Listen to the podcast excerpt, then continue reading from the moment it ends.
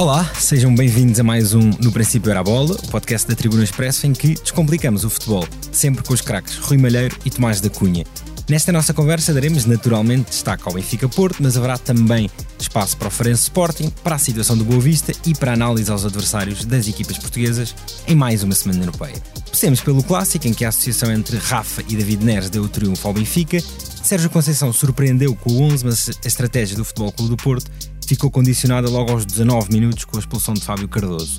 Desde 2009-2010 que as águias não batiam os dragões duas vezes seguidas, sendo que esta é a terceira vitória de Roger Schmidt contra o rival em quatro desafios. Este podcast expresso é só um de muitos que pode ouvir no site do Expresso ou na sua plataforma preferida. Histórias inspiradoras, os debates que importam, entrevistas exclusivas. Da cultura à política, da economia ao humor. Ouça onde e quando quiser. Fica a par das últimas novidades em expresso.pt barra podcasts e nas nossas redes sociais. Expresso. Liberdade para pensar. Tomás, começando por ti, pode-se dizer que o alemão tirou o fantasma do confronto direto da luz ou o vermelho tão cedo impossibilita que tiremos grandes conclusões? Antes de mais, olá Pedro, Rui e a todos os que vão uh, acompanhar-nos. Foi de facto um jogo marcado pela uh, inferioridade numérica tão cedo uh, para o Futebol Clube do Porto. E isto tem sido recorrente nas últimas jornadas. O, o prato forte tem sido sempre entre uma equipa com 11 contra uma equipa com, com 10 e obviamente retira espetacularidade. A verdade é que um, os dois treinadores surpreenderam. Uh, como disse no episódio do lançamento do clássico, não acreditava, não esperava que Roger Schmidt juntasse uh, Neres e Di Maria no mesmo 11, tendo também Rafa. E a verdade é que, a meu ver, enquanto houve 11 contra 11, o Benfica estava com algumas dificuldades para tirar um, partido dessa vantagem. Aliás, o primeiro lance em que consegue fazê-lo é ao minuto 19, precisamente, quando um, David Neres é solicitado no espaço e depois Fábio Cardoso tem hum, aquela abordagem que o leva a ver o cartão vermelho. Porque até então, eh, quer do ponto de vista da pressão, e aí Diogo Costa foi muito importante com uma bola longa e Alan Varela estava a jogar muito sozinho. Eh, a verdade é que neste, nesse hum, arranque de jogo, creio que o argentino do Porto, construtor, estava a ser a grande figura para distribuir, eh, quer nos corredores laterais, quer encontrar o, passo por dentro. A estratégia de Conceição, de facto, também surpreendeu. Eh, pela ausência de nomes como Ivan Raime e André Franco. Tínhamos discutido aqui a possível presença de PP, que de facto fez todo o sentido, eh, mas não sobre a direita. Aí entrou Romário Baró, porque PP jogava mais nas costas dos médios do Benfica e estava a ser bastante solicitado eh, para depois acelerar em condução. Outro tema foi a, a, qualidade da decisão do brasileiro, mas aí de facto é mais um tema individual do que outra coisa. Depois, claro, apesar da inferioridade numérica, o Porto ainda resistiu. Na primeira parte, o ataque posicional do Benfica, já em superioridade, encontrou um desafio muito diferente, porque uh, já não havia tantos espaços para explorar nas costas da defesa do Porto como imaginaria Roger Schmidt. E a verdade é que uh, depois disso vimos um Benfica muito bloqueado, sem conseguir realmente explorar um, ehm, a mais-valia no meio campo contrário. E o Porto, tendo alguma capacidade de sair, uh, com Diogo Costa sempre tranquilo, fez um grande jogo ao nível da distribuição e algumas acelerações de PP. Na segunda parte isto já não aconteceu. Só deu Benfica, sobretudo pela capacidade de recuperação alta, a Coxo a assumir o passe criativo e a dar qualidade também ao jogo do Benfica, e depois um, uh, eh, aquela combinação que já tínhamos destacado também no jogo de Portimão, entre Auschnitz, que é destro e joga sobre a esquerda, para identificar e soltar David Neres em profundidade. E foi num lance com uh, algumas semelhanças que uh, o Benfica chegou mesmo ao golo. Não é que Di Maria tenha feito um super clássico em termos de qualidade, constância na exibição, mas é um jogador que nos grandes momentos normalmente deixa sempre uma, duas jogadas que acabam por marcar a diferença. Rui. Completamente de acordo com, com o Tomás. A verdade é que o, o jogo fica marcado pela tentativa de, dos dois treinadores inicialmente tentarem surpreender um ao outro. Uh, o fator surpresa no Benfica foi a conjugação do Di Maria, do Rafa e do Neres no apoio ao Musa. Não era esperado, tal como o Tomás disse, e, e muito bem. Uh, creio que a ideia poderia ser criar mais desequilíbrios do ponto de vista ofensivo, mas aquilo que vimos principalmente no, do, no Benfica na primeira parte é que não, manifesta, não, não manifestou uh, mais preocupação com os desequilíbrios ofensivos, mas sim com os equilíbrios defensivos, mesmo apostando neste tridente. E depois, obviamente, o Futebol Clube Porto a manter a estrutura em 4-4-2, tal como o Tomás disse, com o Romário Baró, Baró a partir da direita e o PP a jogar como segundo avançado no lugar que havia sido de Ivan Raime no, nos últimos jogos, Fiquei algo surpreendido com a não titularidade do Ivan Reima, é, tenho, que, tenho que o admitir, mas a verdade é que os primeiros minutos do clássico e até a expulsão, e a expulsão é claramente o fator determinante no, no clássico, e sublinho também uma ideia que o Tomás uh, veio a dizer, se olharmos para esta jornada do campeonato, mas já vem de jornadas anteriores, os jogos estão cada vez mais marcados pelo 11 contra 10, não é o caso específico desta situação do Fábio Cardoso, mas eu continuo a achar que se expulsa com demasiada facilidade no, no, no futebol português, mas uh, deixar-te esta nota, até ao minuto 19 houve claramente mais futebol do Porto uh, no Estádio da Luz, e o Tomás tocou em dois pontos que me parecem essenciais, a questão da construção do Diogo Costa, que conseguiu superar muitas vezes a pressão encarnada, o, depois a questão também que o, que o, que o Tomás uh, tocou, que foi a, a segunda, para além da questão do Diogo Costa, foi o espaço que o Alan Varelas teve para fazer a bola circular entre corredores, mas chamo também a atenção para um aspecto que me pareceu particularmente interessante, que foi nas deslocações do Romário Baró da direita para o meio e do PP a jogar nas costas do João Neves e do Coxo, o, o Futebol Clube Porto criou muitas dúvidas na equipa do Benfica, ou seja, PP e Romário Baró atacavam as costas do João Neves e do Coxo, que tinham dúvidas se saltavam no Alan Varela e no Eustáquio ou se ficavam mais presos, e essas dúvidas também se estenderam, do meu ponto de vista, aos laterais, que não sabiam se haviam de ir dentro, quer com o Romário Baró, principalmente no caso do Ostens, ou se ficar atento ao lateral lateral à, à, profundidade dada pelo João Mário, e o mesmo acontecendo com o Bá à direita, que tinha dúvidas entre vir ao corredor central uh, por causa dos movimentos do PP, ou controlar a largura, porque tinha aí, eh, para além de Galeno, também tinha o, a presença ofensiva do Wendel, que não foi muito profundo, mas a verdade é que o Galeno era sempre um jogador que dava essa profundidade. A verdade é que a partir da expulsão do, do, do Fábio Cardoso, o jogo uh, mudou, mas não mudou totalmente. A grande mudança acontece na segunda parte. Deixa-me só destacar que no, no, lance que está na origem da expulsão há um ótimo trabalho do Benfica para sair da pressão do Futebol Clube do Porto. Foi a primeira vez que o Benfica conseguiu acelerar o jogo e foi uma combinação entre o Trubin, o Trubin, o Kokshu, que foi para mim o jogador mais determinante do Benfica no processo ofensivo, porque está na gênese da maior parte das ocasiões de, de perigo do, do e Benfica. E até algo esquecido, não é? No balanço verdade, do verdade. Sem dúvida nenhuma, sem dúvida nenhuma. Curiosamente, no Record eu, eu, eu, considerei o homem do jogo, mas a verdade é que eh, a maior parte da, da crítica caiu mais sobre a, a, exibição do David Neres e sobre a exibição do João Neves, o que também me parece absolutamente justo, mas a verdade é que o Cosco, do Coxo está nos grandes momentos ofensivos do Benfica no encontro. E até naquele Salientava... logo no início da segunda parte. Quase Sim, ao poste, verdade. Numa jogada que, tal como tu dizias e muito bem, o Di, Maria apareceu pouco no jogo, mas aparece nos momentos decisivos, marca o golo e está na origem das duas principais oportunidades do Benfica, além do golo na, na segunda parte. Mas dizia-te que, mesmo inferiorizado, mesmo com 10 jogadores e obrigado a recorrer a um jogador como o Zé Pedro, sem qualquer experiência na primeira divisão, tendo já 26 anos, é importante salientar que o Zé Pedro não é um miúdo de 18 ou 19 anos, e seria o Gabriel Braz, que, do meu ponto de vista, acabará por ser um defesa central do, do futuro nesta equipa do, do, do Futebol Clube Porto, tem todo o potencial para isso, mas a verdade é que o Benfica foi uma equipa muito previsível em termos de ataque posicional, criou mesmo muito pouco, a, a verdade é que o principal lance que o Benfica acaba a criar, para além daquela oportunidade do Neres, curiosamente, e voltando a, a tocar na questão que o Tomás há pouco dizia, combinação entre o Cox e o Washington e o Washington com o pé direito aberto no corredor esquerdo a procurar o movimento interior do Neres, Neres sempre a garantir profundidade com o pé esquerdo sobre o corredor esquerdo.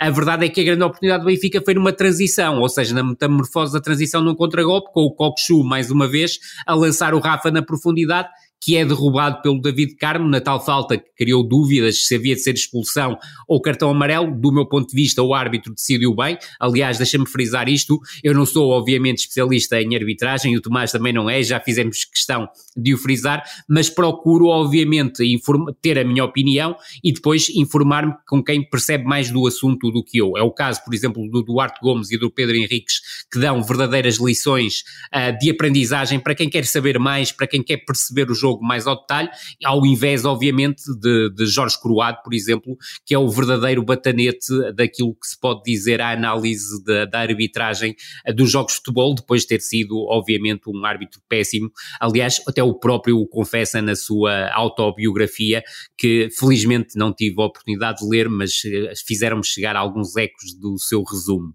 Mas voltando àquilo que é essencial, que é o jogo, o Futebol Clube Porto na primeira parte continua a ser a equipa mais perigosa. Isto porque foi inteligente a saber a explorar os espaços, é assim que o PP lança o Taremi na profundidade e o Trubin tem uma excelente intervenção no controle da profundidade e a negar o, o gol ao Taremi no 1 contra 1 e depois obviamente na, na oportunidade do, do PP no remate fora da área após um passe interior do Galeno com o Futebol Clube Porto cá está a mostrar capacidade para jogar no campo todo. A segunda parte, e o Tomás já tocou nos pontos essenciais e não vou estar a repisá-los, é óbvio que o Benfica num, num instante inicial, apesar de ter procurado subir o ritmo, teve algumas dificuldades em entrar, quer do bloco do Futebol Clube do Porto, quer em criar dificuldades à última linha. A última linha do Futebol Clube do Porto, no início da segunda parte, já é composta por cinco elementos, com o Galena dar o tal maior controle da largura, baixando praticamente como quinto defesa. E não sei se concordas, Agora, Rui, mas a mudança sim, sim, do Benfica mas... na segunda parte até é mais do ponto de vista defensivo, da capacidade é. de impor um ritmo alto e recuperar a bola à frente, propriamente pela criatividade ofensiva. Só e é isso que, que traz para o jogo. que o Porto saísse, obviamente acabou por se ir superiorizando e o desgaste do, dos dragões também acabou por pesar. Trazendo aí a importância ao jogo, e eu creio que até tu tocaste nisso no, no, no, no X, que é, eu continuo a chamar Twitter, que é a questão do João Neves e do António Silva metamorfoseiam-se na segunda parte em unidades nucleares desta equipa do Benfica, porque conseguem afiançar várias recuperações em zonas altas. Obviamente o João Neves em zonas mais próximas da área adversária, o António Silva à entrada do meio campo ofensivo. E cá está, é uma recuperação do António Silva que está na origem do lance do gol do Benfica. Exatamente, e um grande passo do Coxo. Exatamente, faz a bola entrar no Cockchu, o Cockchu faz uma variação tremenda e contundente do, do, centro do jogo em direção ao corredor esquerdo, a tal combinação que o Tomás falou imenso semana passada, e eu também repisei essa combinação, que é o Austin estando aberto à, à largura, com o pé direito, pode ir buscar o pé esquerdo do David Neres na profundidade, e depois a assistência do David Neres, que não é um cruzamento, é um passe rasteiro e isso é muito, muito importante para ser um fator diferenciador a permitir ao Di Maria chegar ao gol da vantagem. Depois, se quiseres, em termos de reação, o Futebol Clube Porto teve dificuldades em ter reação. Creio que o Sérgio Conceição tem um despertar algo tardio na tentativa de ir buscar atrás o resultado. Também era difícil, é verdade, a equipa estava muito desgastada do ponto de vista físico e também do ponto de vista anímico, mas a verdade é que com a entrada do Gonçalo Borges e do Francisco Conceição, talvez 5 ou 10 10 minutos antes, podia ter trazido mais agressividade do ponto de vista ofensivo ao Futebol do Porto, o igualmente juntando a do Ivan Reimer. Estava muito, né? Já, já, já, já. Já era uma equipa muito desgastada e a verdade é que foi um jogo uh, tremendamente do ponto de vista físico desgastante e também do ponto de vista emocional para a equipa do Futebol Clube do Porto contra um Benfica que depois soube gerir a situação de vantagem. Foi o momento em que o Benfica se sentiu mais confortável. Estava a ganhar um zero e depois na altura das substituições uh, Roger Schmidt aí sim esteve por cima de Sérgio Conceição porque acabou por lançar Jurasek e João Mário. João Mário deu mais pausa ao jogo do Benfica, a entrada do Jurasek permitiu permitiu subir o Ausnes, que deu mais capacidade de pressão e também mais, mais pausa ao jogo do Benfica em momento ofensivo. Tomás, ainda aqui é uma questão de planeamento da época do Futebol Clube do Porto. Pepe e Marcano juntos têm 76 anos, têm um histórico recente de lesões. David Carmo esteve 11 meses sem ser titular na Primeira Liga e Fábio Cardoso tem as limitações que conhecemos. Tendo em conta que a nível de equipa B, havendo jovens, quem sobe é alguém de 26 anos, como Zé Pedro, que nunca jogou na Primeira Liga, houve aqui um planeamento, no mínimo, arriscado. Sem dúvida, e não é só questão das lesões, da sensibilidade física natural, diria, em Pepe Marcano, nesta fase adiantada da carreira, é também uma questão de características, porque se olharmos para os dois centrais que o Porto apresentou na luz, para uma estratégia bastante ousada de Sérgio Conceição, porque naqueles primeiros 20 minutos defendiam quase no meio campo, e nenhum dos dois é particularmente rápido. E é por isso que o Benfica Verdade. também conseguiu forçar aqueles lances um, da primeira parte com bolas nas costas. É que David Carmo e Fábio Cardoso, uh, mesmo que a equipa até possa fazer um trabalho excepcional na pressão, não conseguem ter 90 minutos de descanso nesse sentido. Vão, ter, vão sempre ter de buscar bolas na profundidade. E foi aí que os atacantes do Benfica um, levaram a melhor e condicionaram bastante o adversário. Portanto, um, realmente aí Sérgio Conceição está uh, numa posição muito difícil. Não sei se aposta em Zé Pedra para continuar, tenho sérias dúvidas de que. De que na assim Liga seja. dos Campeões não pode jogar. Exatamente, nem sequer pode jogar na Liga dos Campeões. Daí uh, o Gabriel Braz e o António Ribeiro ontem não sim. jogaram pela equipa B. Exatamente. Gabriel Braz é possível que venha a ter uh, oportunidades em caso de necessidade, porque às vezes é aí que também que, que se constrói uh, o estatuto de determinados jogadores. Por é exemplo, um caso António, similar António aos Silva, António Silva, Tomás. Exatamente. Não sei se concordas comigo. Exatamente, aproveitou o momento e, e agarrou o lugar na, na equipa do, do Futebol Clube do Porto. Depois, há aqui algumas questões que hum, se entenderam nas escolhas dos treinadores. Desde logo, a situação de PP por Ivan Raime, podemos discutir se, se foi válido ou não, mas aquilo que queria Conceição era claramente ter um elemento acelerador nas costas dos médios do Benfica para aproveitar os espaços na, na transição e, e, chegar rapidamente ao ataque. Isso aconteceu também naquela, naquela reta inicial Verdade. e depois no todo da primeira parte. Até, até por isso a questão dos centrais ganha relevância, porque até haver uma exposição da velocidade de Fábio Cardoso dava a sensação que o jogo estava na direção Exatamente. que Conceição queria. É, exatamente, até um, comentei isso. Não creio que este jogo tenha servido para dissipar as dúvidas sobre um, o planeamento de Schmidt para este tipo de jogos. E em segundo lugar, uh, também não sei se é sustentável esta aposta em Neres e Di Maria. Mantenho essa ideia, não, não fiquei esclarecido, digamos assim, porque Nem realmente o Benfica teve bastante é dificuldades naquela um, reta inicial.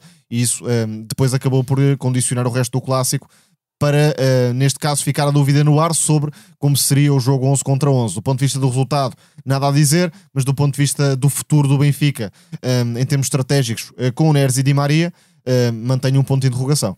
Rui, deixa-me lançar-te aqui duas pistas um, em relação à equipa do Benfica, de dois nomes próprios que também já afloraste um pouco. Um é João Neves, que voltou a fazer uma grande exibição, e perguntar-te se, apesar das, digamos, condicionantes uh, que temos visto na seleção nacional, se o vês preparado para um nível de uh, seleção A, e outro, Trubin, que podemos dizer que naquela parte final de primeira parte um, disse presente.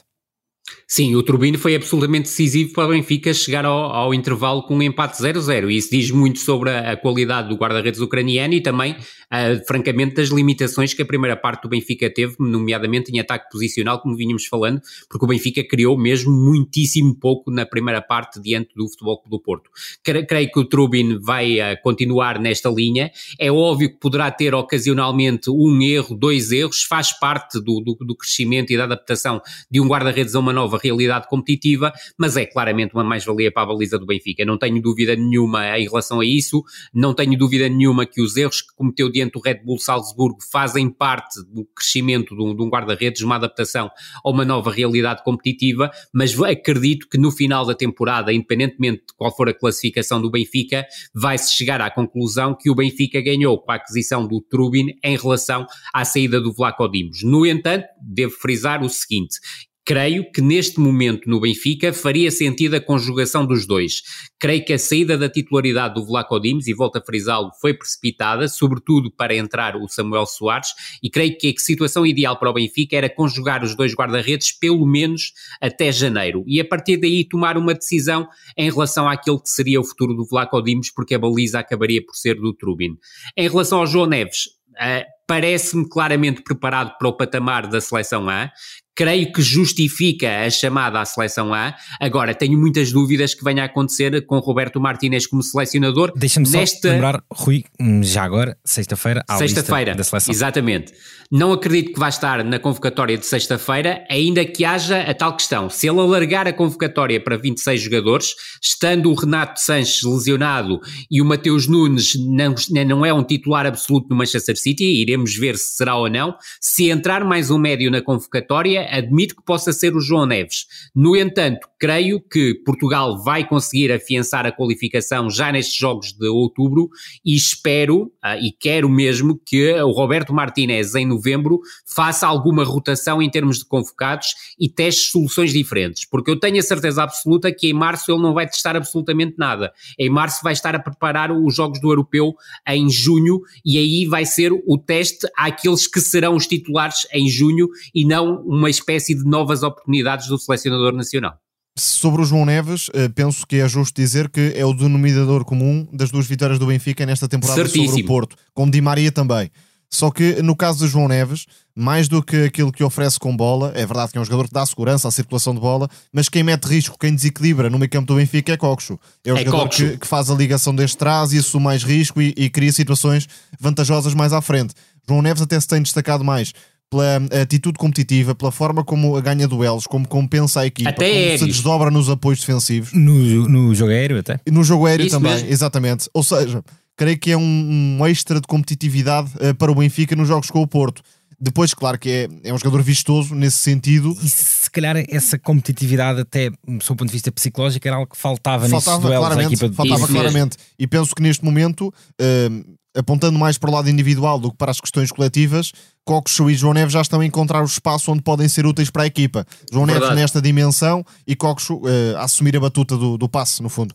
Mas tu tocas num ponto essencial, Tomás, que eu creio que, que é importante referir. O Benfica torna-se mais competitivo diante do Futebol Clube Porto, muito graças à atitude competitiva de um jogador de 18 anos e de outro de 19 é anos. É verdade, Exatamente. e da casa, e, curiosamente. aliás, Exatamente. Foi, uh, ainda quando está 11 contra 11, há um, um, lance pela esquerda em que juro que é o Wendel que chega à linha final e cruza, e há ali um corte quase a meias entre o João Neves e o António Silva que depois festejam um com o outro e olham Verdade. para Sim, isso é, e essa conexão era por algo que às vezes nos, falta. nos clássicos, nos jogos de maior dimensão, é preciso ter pequenas vitórias também do ponto de vista psicológico e estes dois jogadores o Benfica tem sabido aproveitar bem porque realmente transportam a equipa para um patamar diferente de competitividade eh, e aliás, eh, a discussão dos clássicos nos últimos 4, 5, 6 anos tem andado sempre por aqui. Eh, diz-se que o Porto entra sempre com mais raça, mais atitude, o que quiserem chamar, e que faltava intensidade ao Benfica. E estes dois jogadores, de certa forma, corrigem essa lacuna que, que o Benfica revelou. Sem dúvida. E é verdade durante vários clássicos.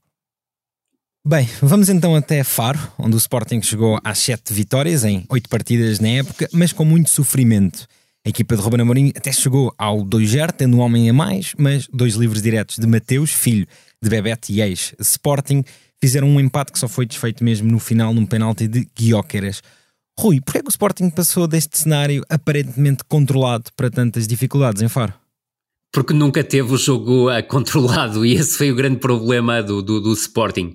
Eu creio que, que o Sporting inicialmente uh, conseguiu impor-se com bola no meio campo ofensivo, uh, também por causa da estratégia que José Mota implantou para o jogo diante do Sporting, a equipa do Farense defendia praticamente em 6-3-1, com uma curiosidade, para os laterais encaixarem nos laterais do Sporting, eram muitas vezes os extremos do Farense que faziam marcação individual aos avançados interiores do Sporting, e confesso que esse tipo de situação eu nunca tinha visto uh, no futebol português testado contra esta equipa do, do, do português ou internacional, contra esta equipa de, de Rubén Amorim, mas não deixou de ser curioso. No entanto, o Sporting foi inicialmente uma equipa paciente, não buscou só a profundidade do Jóqueres, numa perspectiva inicial até procurou, à semelhança do que tinha acontecido nos últimos jogos, explorar as entrelinhas, mas acabou por ser o vício de buscar o Jóqueres a ser absolutamente determinante para desbloquear o lance da grande penalidade e da expulsão do Gonçalo Silva, expulsão essa que pode ser um bocadinho mais uh, difícil de, de, de,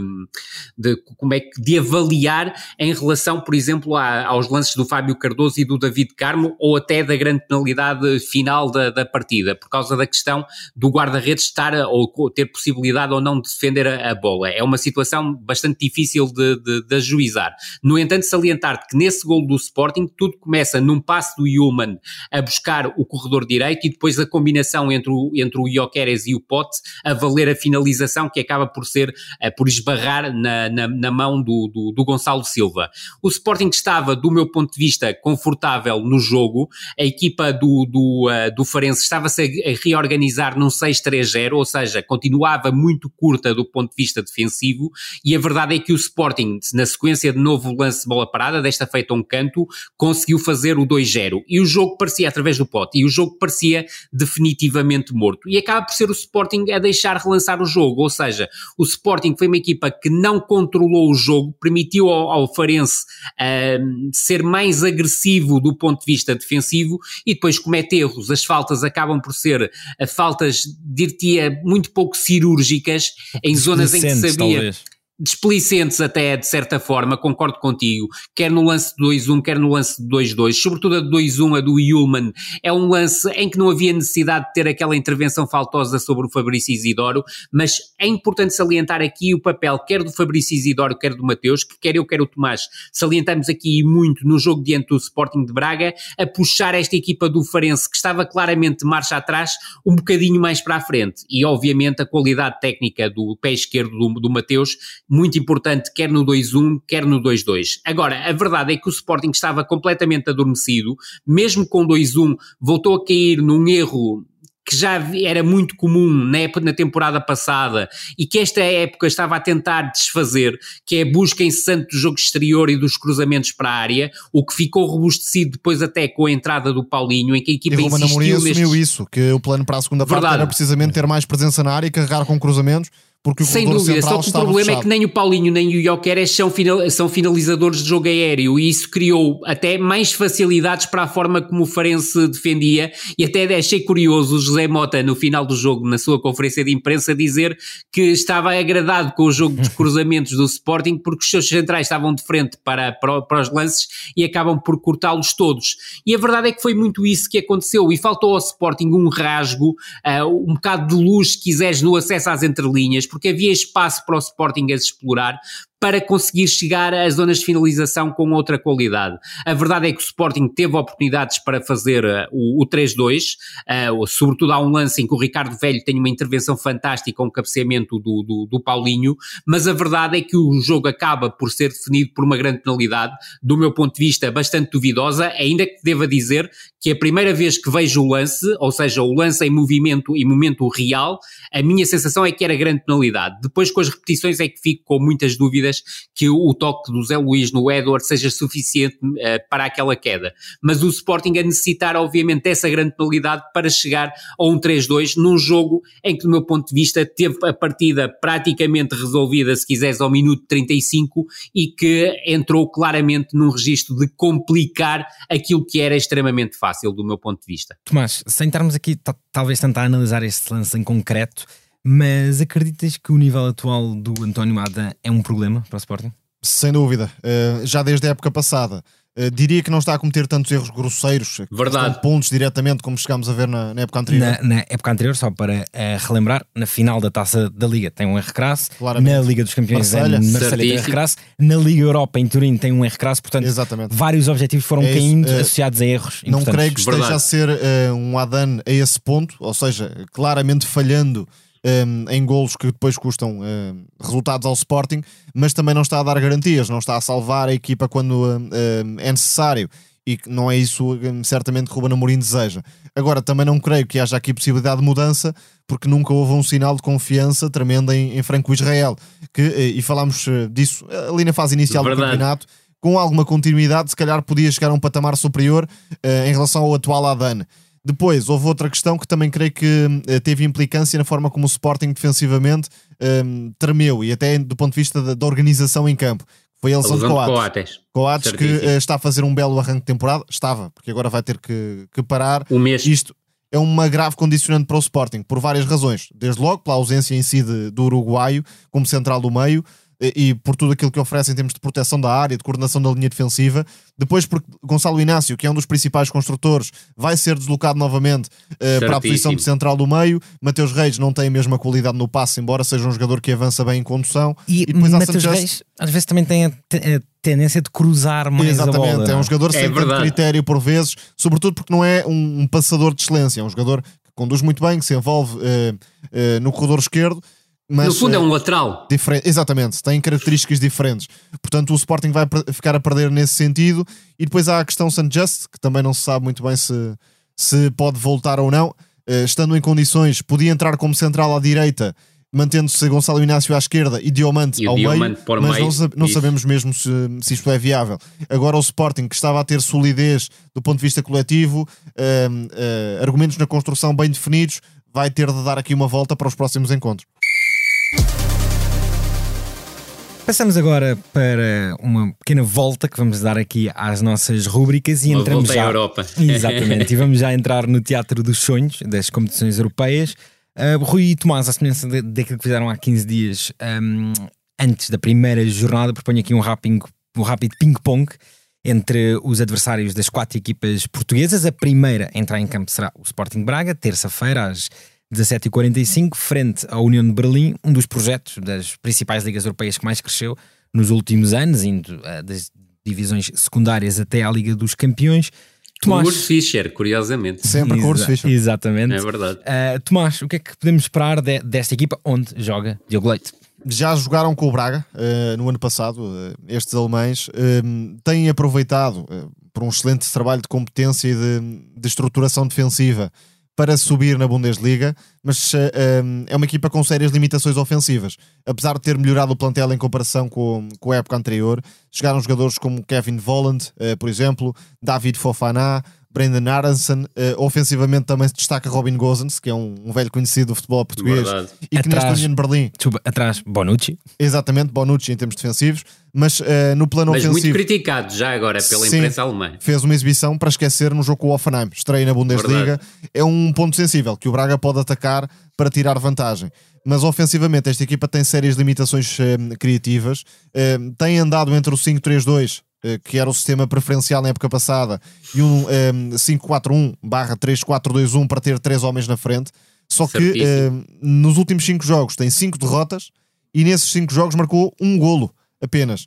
Portanto, é uma Verdade. equipa que depende eh, seriamente dos cruzamentos e das bolas paradas. Se o Braga conseguir ser uma equipa efetiva no controle destas situações, pode conseguir um resultado interessante na ida à Alemanha, porque, repito, esta equipa não atravessa eh, um bom momento de forma, não conseguiu propriamente encaixar os reforços para ser eh, mais forte eh, em termos de ataque posicional, ataque organizado e na chegada às zonas de finalização, porque aquilo que vemos é uma equipa sempre à procura da vertigem, envolver os alas, Robin Gosens em particular, depois também entrar para atacar zonas de finalização e muito dependente da, da magia individual dos homens da frente. Berens é um cabeceador nato, mas dá pouco mais ao jogo do Fantástico. que isso. E Isso mesmo. Becker, se jogar, pode ser a principal ameaça, porque é um atacante móvel que entra nos espaços e também com a boa capacidade de finalização. Agora, não creio que o Braga hum, possa estar descansado em relação à sua própria consistência defensiva, porque vai ser um jogo de muitos cruzamentos, muita projeção dos alas do Union Berlim, hum, jogo direto para defender constantemente. Portanto, creio que aqui José Fonte tem se calhar o palco ideal para provar que foi um, um bom reforço de nível Verdade, é o, palco, é o palco ideal e sobretudo os confrontos diretos aéreos com o Berens, porque eh, se for para andar atrás do Becker, sinceramente não, não, não vai conseguir. E antes do duplo duelo com o Real Madrid seria muito importante pelo menos pontuar. Deixa só acrescentar em relação a uma coisa que o Tomás disse e para salientar, e o Tomás analisou muitíssimo bem a equipa do União de Berlim, é que dos nove golos na Bundesliga, sete são na sequência de cruzamentos e Exatamente. sete são através de finalizações aéreas. Também na terça-feira, mas às 8 da noite, o Benfica joga em Milão contra o Inter, vice-campeão europeu. Convém eh, relembrar com o Lautaro Martínez em grande forma. Rui, depois da derrota na primeira jornada, é um teste de alto nível para o Benfica. Sim, de altíssimo, de altíssimo nível e de altíssimo grau de dificuldade para o uh, Benfica. É certo que o, que o Simone Inzaghi tem procurado na, no- nos últimas, nas últimas semanas uh, promover alguma rotação no 11 e eu creio que quando retira o melhor 11 da equipa, a equipa sofre com isso. Repara que até diante da Salernitana procurou fazer também alguma rotação e demorou a desbloquear o 0-0. Foi já após as substituições que conseguiu a, a construir a goleada de 4-0 com o póquer do Lautaro Martínez, mas é sobretudo uma equipa com múltiplas soluções do ponto de vista ofensivo. É uma equipa, é, um, é praticamente um rolo compressor ofensivo, nomeadamente quando está com a equipa, com a equipa toda, com soluções para eh, estabelecer uma construção mais longa, com soluções para estabelecer uma construção mais apoiada, com capacidade para explorar o jogo exterior, com muita presença quer do Dumfries à direita, quer do Di Marco à esquerda, com dois interiores que surgem muito em zona de finalização. O Glue.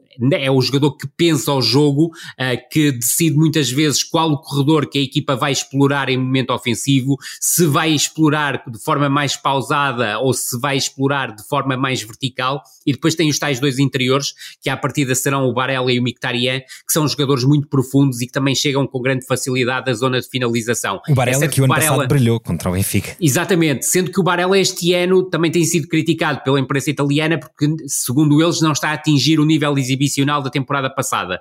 Do meu ponto de vista, uh, não está a atingir, mas creio que é um jogador que a qualquer momento pode explodir e diante do Benfica até pode ser o fator diferenciador. O médico mais destaque até está a ser um Mkhitaryan neste. Se, sem dúvida nenhuma, sem dúvida nenhuma. Está a fazer um início de época bastante bom e até acima do Salhanoglu. E sem até dúvida. há um dos jogos, eu agora não sei precisar qual, em que o Mkhitaryan joga como médio defensivo e faz uma exibição absolutamente soberba, com uma qualidade de passe notável e a gerir muito bem os tempos. No entanto, é um jogador também com muita chegada à zona de finalização. Mas principalmente onde esta equipa do Inter está bem mais perigosa é no ataque, porque não tem só o Lautaro Martinez, tem Thuram. E Thuram deste ano está a um nível muito superior àquilo que era o Dzeko da época passada e o, e o, e o Lukaku da, da, temporada passada.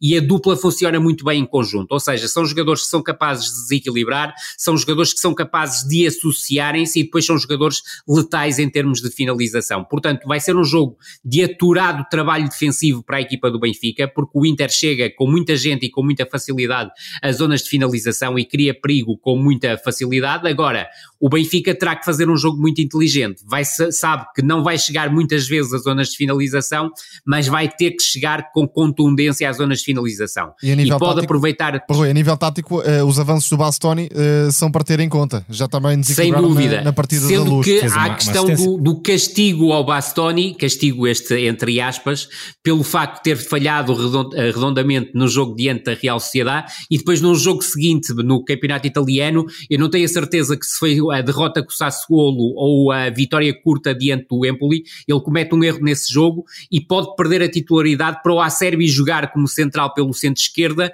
o De Vrij jogar como central pelo meio e à partida o Parvar ou o Damian como central pela, pela direita. Mas tal como dizias, essas subidas do Bastoni do ponto de vista ofensivo são muito importantes, mas podem desequilibrar a equipa no momento defensivo. E eu creio que o Benfica tem sérias hipóteses de ferir a equipa do Inter no momento da metamorfose da transição ofensiva em contra-ataque e ataque rápido, porque os três defesas ficam muito expostos, as costas de laterais ficam muito abertas e, e também creio. Recupera.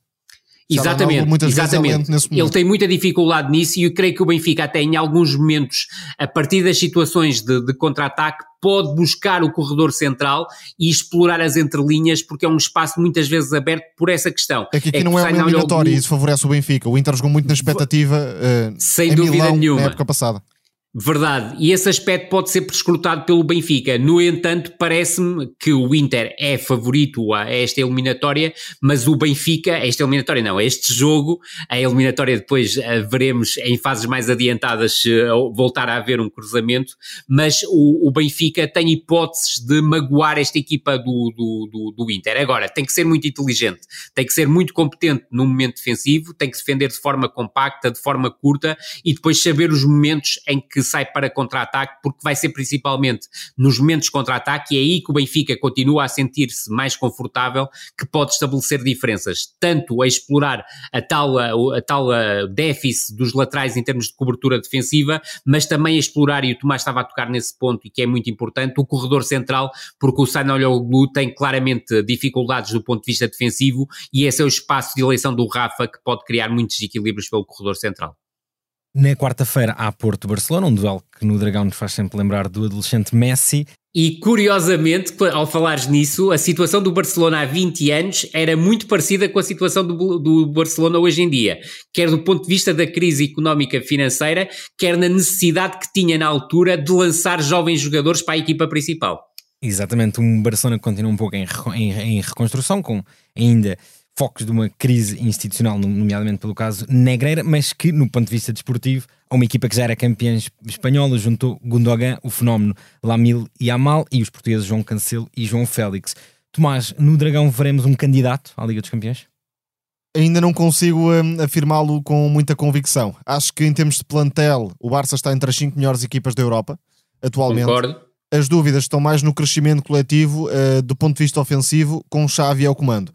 A verdade é que o Barcelona tem feito um arranque de época bastante tremido. Já teve grandes jogos, mas também já teve jogos pouquíssimo conseguidos. E uh, até perdeu um pouco da fiabilidade defensiva que marcou o título da época passada. Certíssimo. Tem havido muitos erros, uh, muita dificuldade para controlar o jogo direto também. Vamos ver se o Porto uh, consegue aproveitar isso de alguma forma. Agora, a Xavi tem privilegiado, isto desde a entrada de João Félix, o tal quarteto no meio campo, uma espécie de quadrado, entre aspas, na zona central com, um, com Alejandro Balde, assim que é, fazer o corredor esquerdo e o português a meter-se por dentro, no espaço entre linhas.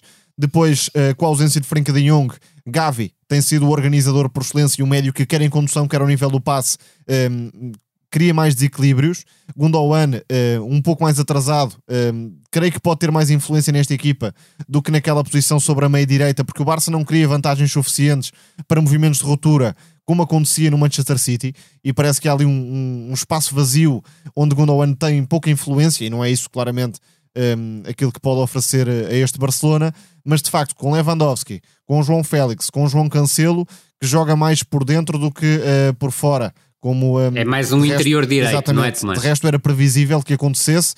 E agora, uh, já que tocaste em Lamine Yamal, com a lesão de Rafinha, que vai parar algum tempo, é a, a oportunidade em definitivo para Lamine Yamal se fixar como titular no corredor direito e fazer uma série de boas exibições. Portanto, não é nada improvável que o vejamos no Dragão como titular. Se bem que Xavi já falou sobre a questão do adolescente ainda, aliás, comparando à situação de Messi. Adolescente só de idade, porque eu, a jogar. Comparando à gestão que Rijkaard. É muito adulto. Comparando à gestão que Rijkaard fez com Messi, portanto, tendo algum cuidado para dosear Sim. os minutos. Sim, mas a verdade Agora, é que. Agora, por acaso, eu tenho é algumas dúvidas, Tomás.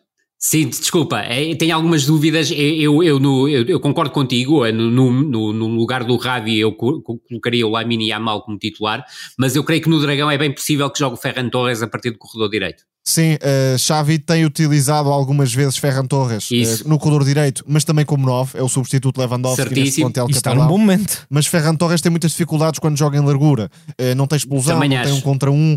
Portanto, se Xavi quiser passar uma mensagem mais ofensiva, mais de equipa grande, digamos assim, penso que pode tirar partido da irreverência, do, do desequilíbrio de Lamine Yamal, até porque previsivelmente vai ter um duelo com o Wendel, que não é um um monstro Exatamente. defensivo, digamos assim. Análise totalmente certeira da tua parte. Rui, para terminar, e em síntese, o Sporting vai receber a Atalanta na Liga Europa, uma equipa que nos habitua a ser das melhores da Série A nos últimos anos. O que é que podemos esperar da equipa de Gasperini?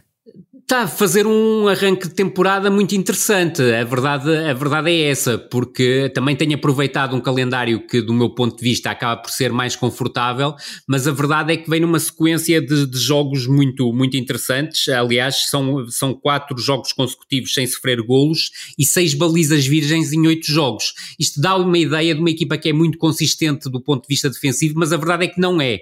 E eu creio que, por exemplo, o Io Queres vai criar muitos problemas a esta equipa da Atalanta nomeadamente na forma como eles têm deficiências no controle da profundidade. É também uma equipa, tal como, como falávamos há pouco sobre a União de Berlim, que joga em 3-4-2-1. Agora, o ideário da Atalanta é completamente diferente do União Berlim. O União Berlim é uma equipa que joga muito simples e joga um futebol muito direto. A equipa da Atalanta, não tendo o vício da posse de bola, é uma equipa que gosta de se instalar com bola no meio campo ofensivo, que encontra soluções nos três corredores para chegar às zonas de finalização, muita importância do jogo exterior, dado pelo Zapa Costa à direita e pelo Rogério à esquerda, com algumas trocas de posições com os interiores, eh, que, que surgem também eh, derivados sobre os corredores laterais, mas destacar sobretudo a capacidade dos interiores, a Copen Myers, o, eh, o, o, holandês, que joga agora mais adiantado, o Lukman, que é também uma opção para jogar, e é um jogador com um golo e alguma imprevisibilidade. Central, agora é quase um segundo avançado. E, exatamente, agora é mais segundo avançado, e na frente tem jogado o Dequetal R como referência ofensiva, no entanto, tem havido rotação, até no guarda-redes, curiosamente. O Muso tem jogado principalmente jogos em casa e o Karnezaki os jogos fora. Vamos ver se mantém esta rotação em Alvalade, porque ambos estão a corresponder. É importante salientar esse aspecto. Cada vez mais vemos equipas número... com dois guarda-redes titulares. Exatamente, é o caso da Atalanta. A Atalanta tem mesmo dois guarda-redes titulares. Uh, as minhas maiores dúvidas prendem-se talvez com a, utilização do Muriel como avançado e talvez o Derek Cataler jogar um bocadinho mais atrasado. Muita atenção à dupla de médio centro que funciona muito bem e é muito complementar, de Rune e Ederson, com o Ederson a ter capacidade depois para chegar às zonas de finalização. O de Rune é principalmente um jogador que rouba muita bola e depois faz o primeiro passo muito simples, mas tenho mais dúvidas na fiabilidade do processo processo defensivo. Ele tem experimentado uh, várias triplas de defesas centrais, admito que em Alvalade possa ser Tolói a jogar como central pela direita, Gene City como a defesa central pelo meio e o Kolasinac como central pela esquerda, mas por exemplo o Scalvini, que é uma das maiores promessas como defesa centrais em Itália, pode fazer central pela direita, central pelo meio ou central pela esquerda, portanto pode haver aqui uma grande rotação. Mas é uma equipa que, principalmente do ponto de vista defensivo e no momento da transição, tem debilidades e eu creio que o Sporting vai poder explorá-las esta Atalanta já não é tão encantadora como aquela que uh, se não, destacou com o tem menos jogadores, obviamente. Papo Gomes e até do Van Zapata. Claro que sim. Já nenhum dos três está no clube mas Gasperini disse que de Kettler lhe fazia lembrar ilícitos, portanto está aqui uma boa comparação Sem dúvida. a favor do belga. E ele está a procurar uh, uh, que, o, uh, que o Decatelaer faça movimentos em, muito em similares àqueles que o Ilicites fazia. Na mudança para o Mesmo quando o Ilicites jogava a falso 9, curiosamente. Exatamente. E uma última nota para Scamaca, que foi um dos reforços mais sonantes, mas lesionou-se contra a Fiorentina pode ser o, o 9 eh, que esta equipa ultimamente não tem tido. Felizmente para o Sporting não vai jogar em Alvalade, até porque pelas informações que tenho só regressa à competição no final de outubro. Scamaca que não se adaptou no West Ham. Vamos agora para a nossa revienga, que fora do universo dos chamados grandes, olha para o Boa Vista Famalicão. Além da partida em si, que foi bastante quentinha e que terminou com um 2-2, Uh, importa sublinhar a situação do clube achadrezado, com salários em atraso. Não houve treino no sábado devido a um, queixas da equipa médica e também a ação de domingo foi cancelada porque os funcionários do estádio, também devido ao incumprimento, decidiram não abrir as instalações. Entretanto, Vítor Murta, o presidente, já garantiu que a situação seria regularizada e segunda-feira, quando estamos a gravar este podcast, Petit já pôde orientar o treino. Tomás, apesar de tudo isto, alguns encontros da Primeira Liga continuam a ter o Boa Vista como protagonista. Sem dúvida, o Boa Vista hum, é uma das melhores equipas da liga, não há outra forma de o dizer. E, uh, sobretudo, procura muito ataque. E isto é claramente elogiável na mentalidade de Petit. O Boa Vista jogou um, para ganhar o jogo, dando muito espaço nas costas, e foi por aí que o Famalicão uh, criou mais desequilíbrios, sobretudo com a entrada de Chiquinho, uh, muitas vezes no espaço entre central e lateral, para receber o passe de ruptura e o lance do penalti, por exemplo, que dá o primeiro golo, eh, nasce de uma abertura para Francisco Moura que chega em profundidade no corredor esquerdo e já o destacamos aqui. Acho que esta vai ser a última época de Francisco Moura em Famalicão, eh, pela qualidade que, que, vai tendo no jogo ofensivo, sobretudo. Eh, na equipa famalicense, para este jogo mais direto do que pensado, destacou-se novamente Zaidu Yusuf que é um médio que baixa para pegar na bola e depois tem uma mira muito afinada, quer para descobrir passos no, no corredor central, quer para abrir o, o campo eh, e encontrar os homens em profundidade. Claramente um jogador de outro patamar na equipa de, de João Pedro Souza. E se o... tivesse gol, Tomás, ia valer milhões. Sim, claramente. É, mas como organizador em zona recuada, é um, um jogador Tremendo. que dá, dá, muitas coisas à equipa e claramente está entre os melhores, eh, fora dos eh, quatro principais clubes atualmente no futebol português.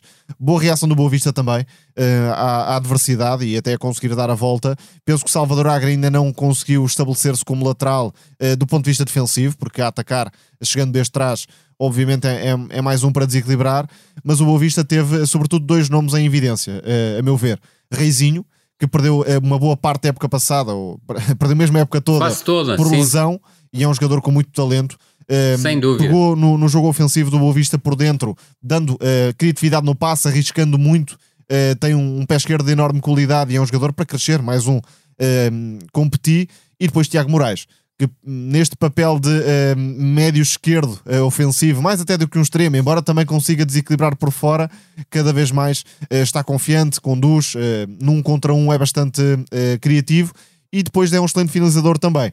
Portanto, o Tiago Moraes é claramente um nome cada vez mais a ter em conta neste Boa Vista e não só, na, em toda a Liga Portuguesa. Rui, sobre essa situação do Boa Vista é absolutamente lamentável. Espero é que Vitor Murta de uma vez por todas resolva as coisas e não esteja sempre a protelá-las, porque eh, se o Boa Vista está a fazer um campeonato como está, os jogadores têm déficit de salários, os funcionários têm déficit de salários, como é que esta equipa vai ter alguma vez a capacidade para pagar a estes jogadores, tendo em conta, sobretudo, a época que estão a fazer? É certo que já deu para perceber, até por entrevistas que, que, que o presidente do Boa Vista deu, que está claramente à espera do mercado de inverno esperemos é que o mercado de inverno seja para resolver esse tipo de situações e não para resolver outro tipo de situações, nomeadamente para contratar jogadores sem critério, por exemplo, porque a verdade é que este Boa Vista, construído de dentro e por alguém de dentro, como é o Petit, está a fazer uma época notável. E salientar aquilo que o Tomás disse e reforçar, esta equipa do Boa Vista destaca-se pela sua capacidade ofensiva, não é pela capacidade defensiva.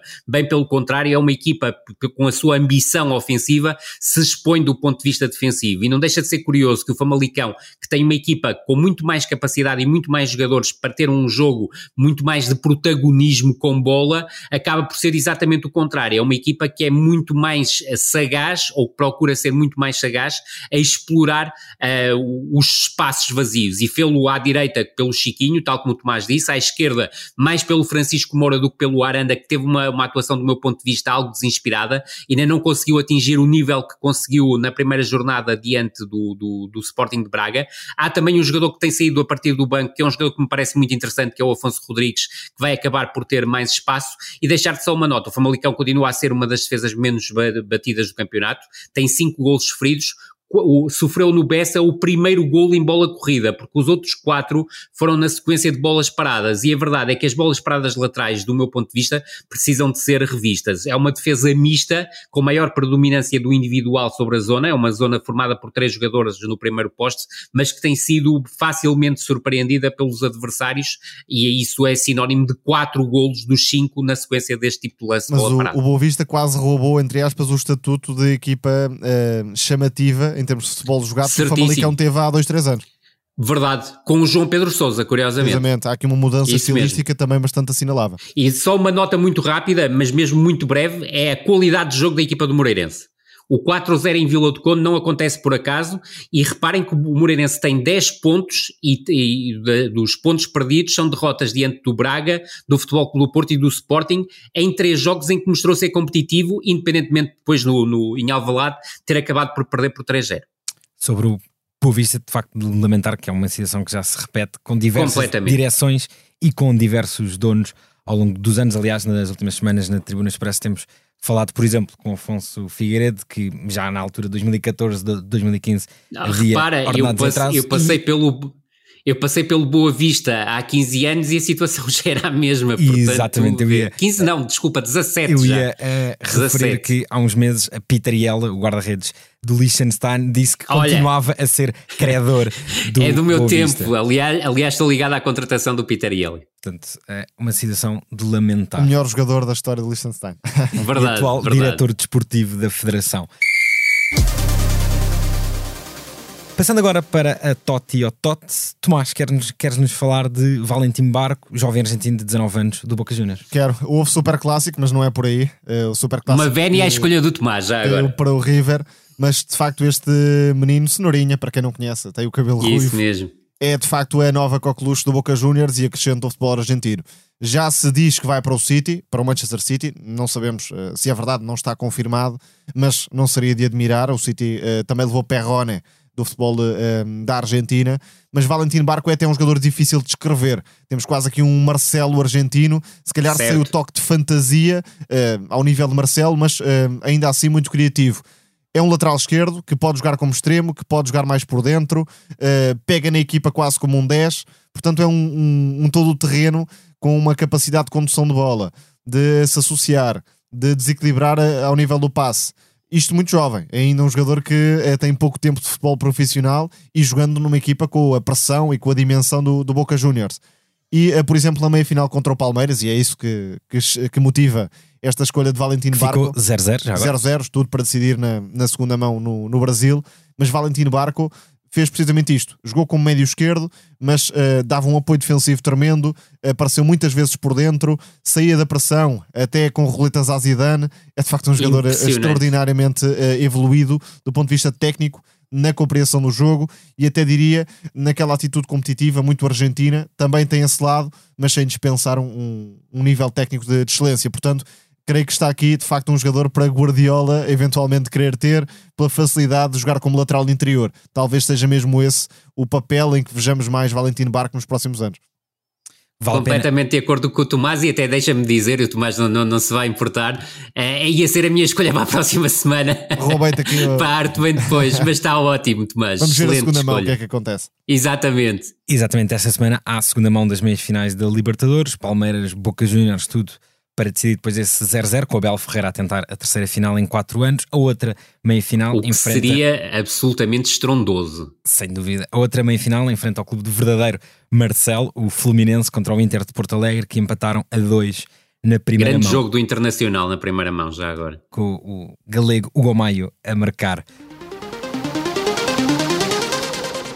Finalmente, na arte vem depois. Vamos até à equipa sensação da La Liga, o Girona, que vem de perder com o Real Madrid, mas antes disso era líder da competição. Rui, o grande destaque dos catalães é mais um jovem, um jovem sul-americano, sávio, brasileiro de 19 anos, que já estava dentro deste universo do Citigroup. Sim, foi contratado pelo Troyer ao Atlético Mineiro por 6,5 milhões de euros. É certo que nunca jogou no Troyer, provavelmente nunca vai jogar no Troyer. Esteve o ano passado emprestado ao PSV, teve muito pouco espaço para, para, para explodir. Jogou principalmente ao serviço da, da equipa B na segunda Liga e aí até estabeleceu diferenças, mas não era um jogador feliz. E a verdade é que encontrou a felicidade no Girona e tem sido a principal imagem de marca desta equipa, que joga num 4-1-4-1 muito interessante, muito bem trabalhado pelo, pelo Michel Miguel Sanchez, que acho que é um dos treinadores mais interessantes da Liga Espanhola, foi buscar esta equipa à segunda divisão e com um futebol de elevado nível tem conseguido manter a equipa na primeira a temporada passada mais perto da zona europeia do que dos lugares de descida e este ano tem se intrometido nesta fase inicial na luta pelo título. Em relação ao Sávio, é um jogador uh, canhoto que, do meu ponto de vista, rende mais a partir do corredor esquerdo do que do corredor direito, embora possa jogar nos dois corredores, salientar a qualidade técnica que tem e a qualidade para criar desequilíbrios através do drible, muita qualidade também no passe, não só no passe de ruptura, mas também a promover variações de corredor. É muito interessante a forma como ele consegue variar de corredor e a inteligência que tem a perceber, por exemplo, que o outro corredor está mais descoberto e a colocar a bola lá, e depois que tem muita qualidade também nas finalizações, principalmente de fora da área, com um remate fortíssimo de pé esquerdo. Deixa também, obviamente, eh, porque também provavelmente falaria do Girona mais à frente e provavelmente se calhar voltaremos ao Girona, salientar também a, a grande temporada que está a fazer Alex Garcia na, na zona central do meio campo, é um médio interessantíssimo e é uma equipa que vale a pena seguir a, eh, na, no Campeonato Espanhol para quem segue a La Liga e de vez em quando apanha o Tomás também a fazer jogos de La Liga. Palavras não só do... da Premier. É, de vez em quando damos uma perdinha. Mas falavas Isso do pé mesmo. esquerdo de, de, Savinho à esquerda. Neste Girona faz mais sentido porque uh, o ponta de lança, que chegou para esta temporada para substituir Tati Castelhanos, é Dovbik, que é sobretudo um jogador Exatamente. de área, um grande cabeceador, na linha de Stuani, se quisermos. E portanto, para o Girona faz sentido que haja esta capacidade de abrir o campo e procurar cruzamentos tentando servir o ucraniano. De facto, o Girona, sendo o City Group, tem esta facilidade de acesso a bons jogadores, mas isto não tira mérito nenhum a Mitchell, porque desde logo a equipa perdeu uh, peças importantíssimas, como Oriol Romeu, como Tati Castelhanos, que Riquelme. o, o, exatamente o jogador de ataque, Riquelme que voltou ao Atlético Madrid. Portanto, há aqui uma série de jogadores que saíram da última temporada, outros entraram, mas a equipa está muito bem definida no 4-3-3 de, de Mitchell e tem de facto uma série de individualidades de alto nível. Um deles é Ian Couto, que uh, também conhecemos bem do Verdade. futebol português. Ofensivamente, uh, uma mais-valia. E uma equipa que junta, por exemplo, uma dupla de centrais com Eric Garcia e Blind. E Tsigankov. Isso mesmo. Há aqui, de facto, também alguns nomes muito carismáticos. Não só extremos promissores ou jovens promissores, mas outros de, de uma bagagem diferente. Dali Blind, que não teve o melhor dos jogos com o Real Madrid. Foi assim mais um episódio do No Princípio Era a Bola. Rui, muito obrigado pela tua presença. Muito obrigado. Tomás, muito obrigado um também. a todos. A sonoplastia deste episódio foi da Salomé Rita. Voltamos para a semana. Obrigado por estarem desse lado. Thank